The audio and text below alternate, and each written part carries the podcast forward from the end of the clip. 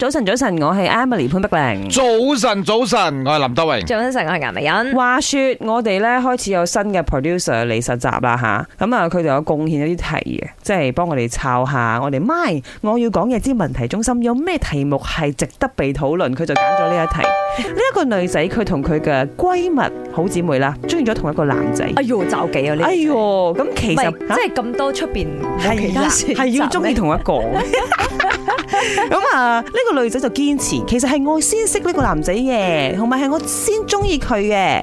但係我個好姊妹啊，識咗佢之後啊，橫對刀佢斷愛。又未到橫刀奪愛 啦，佢都未一齊。啱啊問題係佢都對呢個男仔產生咗感情，所以而家佢想點？好兩難。佢佢應要該讓俾佢姊妹咁啊？要考慮佢嘅感受，或者係要主動出擊，爭取自己中意嘅男仔呢。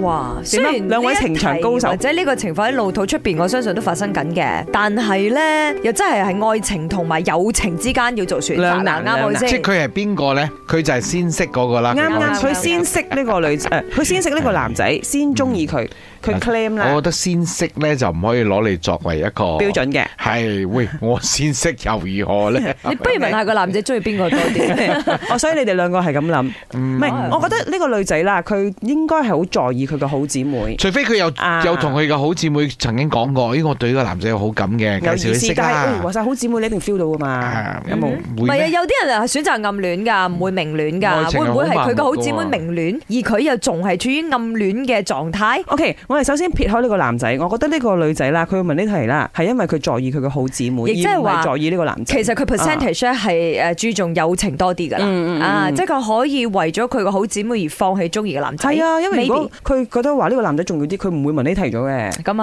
啊啊係，自己誒上陣先。係啊啊，OK，我自己覺得就冇必要放棄嘅，嗯。大家一齊公咬平手競爭瓜啦。係咪咁啊 我就覺得如果你有個呢個疑問嘅話咧，你唔夠中意呢個男仔，嗯你洋菜。哦，咪我要講嘢，如果係我嘅話，會同啊嗰個朋友講，我都好中意呢個男仔。